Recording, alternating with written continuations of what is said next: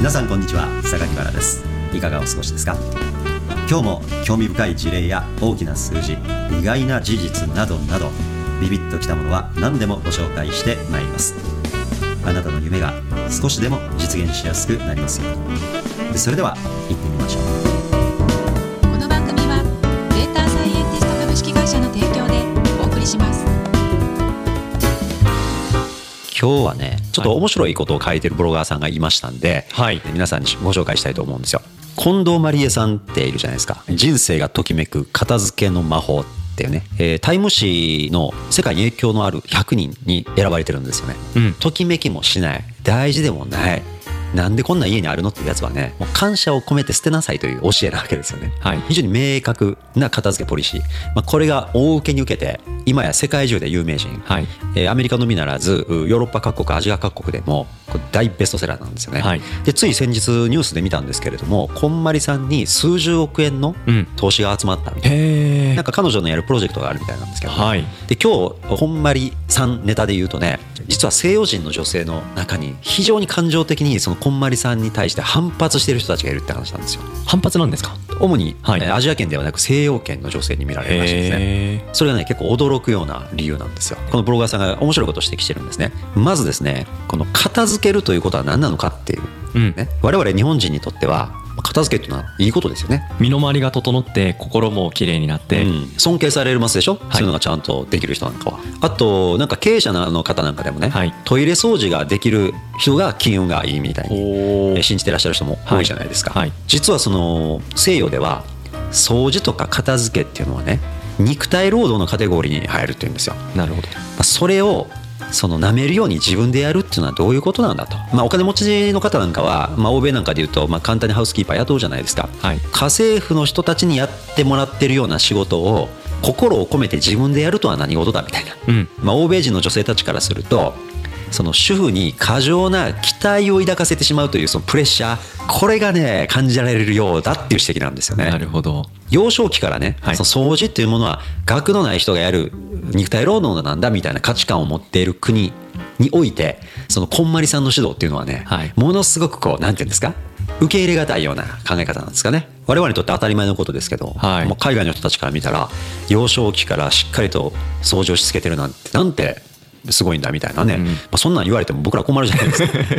ほんでねさらに面白い指摘はですね、はい。その古事記などの中においてはですね、まあ、神々と呼ばれる人たちでさえも蚕を飼ってみたりね畑を耕したり神々しく働いている姿が描かれているわけですよね。一方ね、まあ、聖書なんかにおいては、うん神から罰として与えられたのが労働だみたいな表現になっていることも、まあ、そもそもそういう労働観に影響してるんじゃないかみたいなことが考察として、えーまあ、書かれていましたね。なるほど。まあ、大変面白い指摘だと思いました。はい。こんまりさんのねその捨てるということに対する提案ね。捨てる時は感謝して捨てなさいと。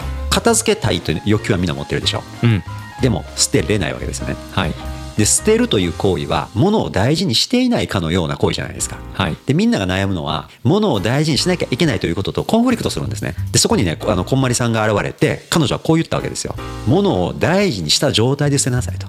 つまり捨てるという行為は物を大事にし感謝するという行為を伴わせることによって物を大事にしていないことにはならないんだというのが彼女の提案なんですよ。はい。捨てるという行為に対して感じる罪悪感をうん。乗り越える価値観を提案してるわけですよね。ネガからプラスに行くわけですから、うん。まあですからねこれ皆さんの頭のトレーニングでネガティブ感情を持つ行為に対してプラス理由をブレインストーミングしてみたらどうかな。はい。お客さんは正当な理由で拒否する場合もありますけど、はい。いいものであっても自分の個人的な思い込みとか、うん。えーかつての刷り込みに多く左右されることもあるでしょ。でその左右されてるものを乗り越えさせるためには全く新しい概念が必要じゃないですか。なので既存の概念これはネガなのかプラスなのかというのでは解決しないんですよね。そこに空から降って湧いてくる新概念マイナス印象を持たれてた行為そのものをプラスに変え人々の勇気を促しそして不要なものを手放させる。これ面白い経済効果がありましてね。はい。そのこんまりさんが約45億円近い資金調達かというニュースが流れていましたけれどもなんでそんなにお金集まるのかと。そうですね。ね、今や世界的な有名人である、うん。そのこんまりさんの人気もあると思いますけどやっぱりその背後にあるのはこの片付け市場片付けマーケットそのものの有望性というのも見逃せないんじゃないかなと。例えばその生前整理とかね空き家になってしまった実家を片付けなきゃいけないとか、はい。えー今は一人世帯が日本では最大世帯でしょ、はい。最大数世帯ですよ。昔はほら核家族なんて言われてね、うん。えー核家族世帯が一番数多かったです。今はね一人ぼっち世帯が一番多いんですよね世帯数としては。となると一人で亡くなられる方もいる、まあ、それをじゃあ誰が片付けるのか。これ片付けマーケットなんですよ。なるほで実際にですね検索エンジンで片付け検索マーケットは今月間でえー20万マーケットですね。20万。ヤフーとグーグル合わせてえー二十数万名の検索者が毎月いらっしゃいます。ということはまあ年間にすると200数十万人の検索者が毎年いると。これがトレンドで見ますとねえー過去10年間グラフ。これグーグルトレンドのデータなんですが、はい。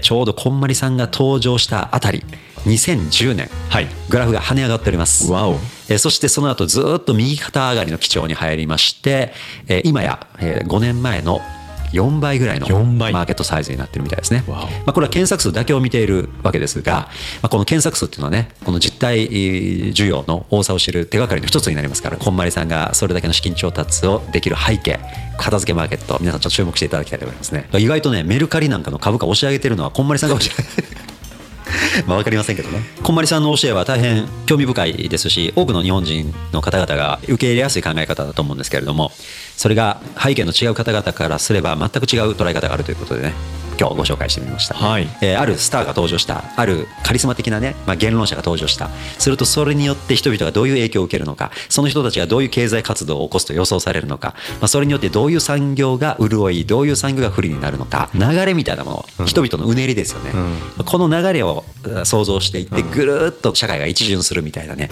でこれね私よくね電車に乗ってる時に想像したりするんですよ、これ皆さんにお勧めしたいトレーニングなんですけど、電車に乗ってる時にあのつり革広告とか山ほど広告あるでしょ、うん昔ほど広告量多くないですけれどそうですね。やっぱね力の入ってる広告多いんですよ。で一つ一つの広告を眺めながらこの広告によってインパクトを受けた人たちはどういうことを考えるのか感じるのか。でそしてえー次にどういう経済行動を起こすと考えられるのか、まあ、これをね勝手に想像するんですよ。あんなことこんなことする人いるだろうなみたいなのね。すると、まあ、それによってなんかこう結びついたりするんです脳の中でね。えお忙しい皆さんね電車の中で過ごす方も多いと思いますんでねお勧めしたいと思いますね